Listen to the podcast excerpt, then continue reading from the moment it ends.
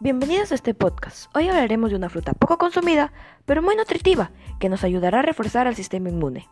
Sí, estoy hablando de los arándanos, pero sabemos qué son realmente, de dónde provienen o cuántos arándanos debemos consumir al día. Toma lápiz y papel, que aquí te lo diremos. Esta deliciosa fruta proviene del norte de Estados Unidos.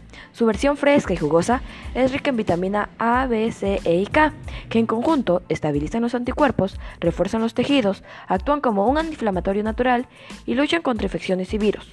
Para aprovechar sus beneficios, es recomendado comer 30 gramos de arándanos al día, porque nos ayudará a levantar nuestras defensas. Se puede consumir como una fruta de mesa, como mermeladas, purés, compotas, jaleas y zumos. También se preparan arándanos secos y congelados. En algunos países se preparan además sopas y fritos. Esta maravillosa fruta, aparte de levantarnos las defensas, nos ayudará a prevenir el cáncer y a mejorar la habilidad de nuestra memoria. Ya saben, queridos oyentes, si queremos mantener nuestro sistema inmunológico protegido, les recomiendo comer arándanos.